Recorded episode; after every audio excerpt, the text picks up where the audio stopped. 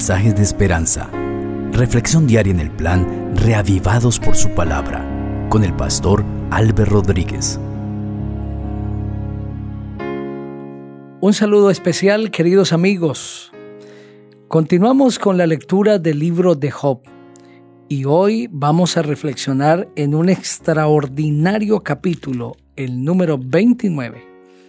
Pero vamos a pedir que el Señor nos dirija. Nuestro Padre Celestial, gracias te damos porque nos concedes la vida y la oportunidad de reflexionar en tu palabra. El libro de Job nos ha venido enseñando lecciones preciosas, maravillosas. Este hombre Job, probado, atacado por el enemigo, pero con una fe tan firme, nos presenta claramente que los hijos tuyos podemos vivir con fe en Jesús en medio de la peor prueba. Háblanos a través de este texto, una vez más, impresiona nuestro corazón. En el nombre del Señor Jesucristo, amén. Así dice la palabra del Señor. Job retomó la palabra y dijo, ¿Cómo quisiera volver a los tiempos pasados, a los días en que Dios me brindaba protección, días en que su lámpara brillaba sobre mí, días en que a su luz andaba yo en la oscuridad, cuando estaba yo en la flor de mi vida y el favor de Dios reposaba en mi hogar. En aquel tiempo el Omnipotente estaba conmigo y mis hijos estaban en derredor mío y me daba entonces el lujo de chapotear en leche y de extraer de las piedras torrentes de aceite. Cuando salía yo a las puertas de la ciudad, me cedían un lugar para impartir justicia. Los jóvenes al verme me cedían el paso y los ancianos me recibían de pie. La gente importante se quedaba callada y con respeto se tapaban la boca a pesar de ser poderosos, guardaban silencio, como si la lengua se les quedara pegada. Bienaventurado me decían al escucharme, y los que me veían lo confirmaban. Y es que yo atendía el clamor de los pobres y ayudaba a los huérfanos sin protección. Los que estaban por morir me bendecían, a las viudas les alegraba el corazón. La justicia caracterizaba mis actos, la justicia me cubría, era mi atuendo. Para los ciegos yo era sus ojos, para los cojos yo era sus pies, para los pobres yo era su padre, para los extranjeros yo era su defensor. Yo aplacaba la furia de los malvados y a sus víctimas las libraba de su poder. Creía yo que moriría en mi lecho y que tendría muchos años de vida. Creí ser como un árbol plantado junto al agua, con verdes ramas bañadas de rocío. Creí también que podría ser más rico y que en mis manos mi poder iría en aumento. Cuando yo hablaba, todo el mundo callaba y esperaba escuchar mis consejos. Nadie contradecía mis advertencias, sino que aceptaba con gusto mis razones. Se quedaban a la espera de mis palabras, como la tierra seca en espera de las lluvias tardías. Apenas podían creer que yo les sonriera y no se perdían una sola de mis sonrisas. Yo decidía lo que tenía que hacer y en la mesa yo ocupaba la cabecera era como un rey al frente de su ejército, como alguien que consuela a los que lloran. Amén. En ese capítulo vemos una descripción de su honra pública de Job, una descripción de su vida honrosa, cómo tenía el respeto, la admiración de toda la gente. Job, un hombre no solamente adinerado, sino con un alto nivel de educación, con un corazón amplio, con una expresión de humanidad constante, con buenas relaciones, un hombre amigable que ahora está sumido en esta triste situación. En los primeros versículos encontramos a Job anhelando su vida pasada y una vez más, Job repite que Dios en algún momento estuvo en su vida, pero que ahora siente que el Señor le ha abandonado. Por eso dice el versículo 2, ¿cómo quisiera volver a los tiempos pasados, a los días en que Dios me brindaba su protección, días en que su lámpara brillaba sobre mí, días en que a su luz andaba yo en la oscuridad, cuando estaba yo en la flor de mi vida y el favor de Dios reposaba en mi hogar. En medio del crisol, en medio del calor de la prueba, cuando las cosas no salen como planeamos, cuando enfrentamos una terrible enfermedad, cuando la economía se desploma, cuando la familia se destruye, cuando todos los sueños se derrumban como castillos de arena, es fácil o es natural creer que Dios estuvo conmigo, pero que me abandonó.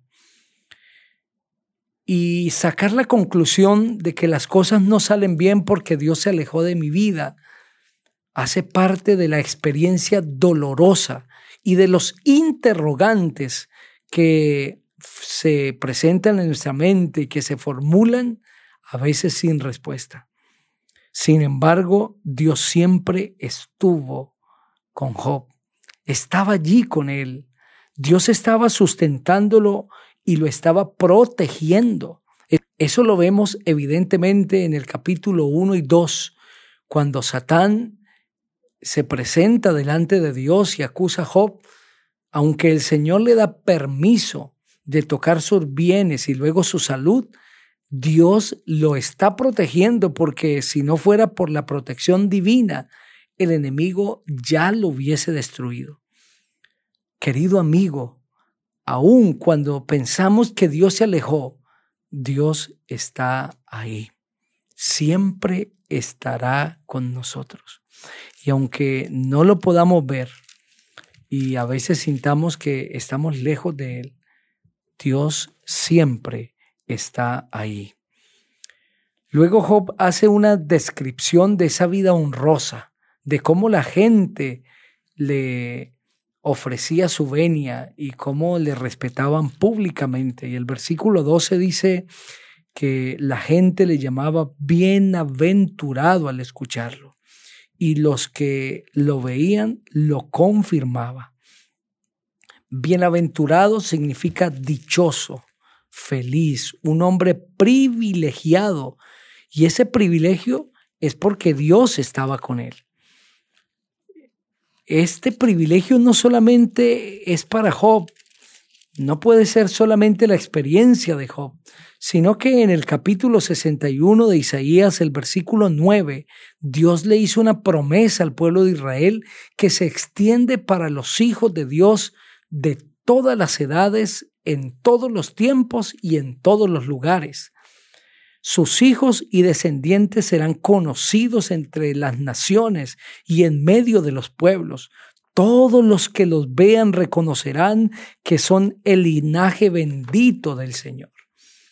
Dios ha prometido que sus hijos serán benditos y como el caso de José, de Daniel, de Esther y de muchos otros hijos de Dios que estuvieron en naciones extrañas, lejanas de su pueblo y que fueron vistos como benditos de Jehová, también los hijos de Dios hoy, en la actualidad, que sean fieles al Señor, serán reconocidos como linaje, como hijos benditos de Dios. ¿Qué ven las personas en ti?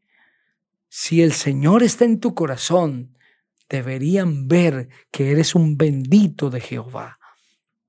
¿Y por qué llamaban a Job bendito? Según los versículos 12 en adelante, porque él atendía el clamor de los pobres, porque ayudaba a los huérfanos sin protección, porque a los que estaban por morir, él los acompañaba, porque a las viudas les alegraba el corazón, porque era un hombre justo, porque eran los ojos de los ciegos, los pies de los cojos, padre de los pobres, y defensor de los extranjeros. En otras palabras, Job es conocido por su bondad, por ayudar al necesitado. Las viudas de las que habla el texto eran mujeres que tenían por lo menos tres características, tres desventajas. Uno, que no tenían esposo. El esposo había muerto. Número dos, que ya eran mujeres ancianas. Y número tres, que no tenían recursos económicos. Y Job estaba con ellas. Les alegraba el corazón. Job les ayudaba. ¿Por qué la gente te reconoce a ti? Para que vean que eres un bendito de Jehová, deberían reconocerte por las obras de Cristo Jesús, que tú haces lo que Cristo hizo cuando estuvo en la tierra, que es lo que Job está haciendo. Entre los versículos 18 al 20, Job expresa lo que él pensaba. Él pensaba que moriría en su lecho y que tendría muchos años de vida creía que como un árbol iría a crecer, un árbol plantado junto a aguas, que podría ser más rico y que en sus manos su poder aumentaría, pero en algún momento de su vida todo cambió. Y en lugar de avanzar, se dio cuenta que todo lo perdió, incluso su propia salud. Proverbios 16.1 dice, del corazón del hombre surgen los planes, pero del Señor proviene la respuesta de la lengua. En otras palabras, el hombre hace muchos planes, pero finalmente Dios determina qué pasará. Pon todos tus planes al Señor. Como dice el Salmo 37.5, deja todo en las manos de Dios y el Señor prosperará tus planes o los debilitará para que no los hagas. Que nuestro Padre Celestial guíe tu vida en este día. Vamos a orar. Padre, muchas gracias porque nos has hablado a través de tu palabra. Bendice a cada persona que ha escuchado este mensaje. En Cristo Jesús. Amén. El Señor te bendiga.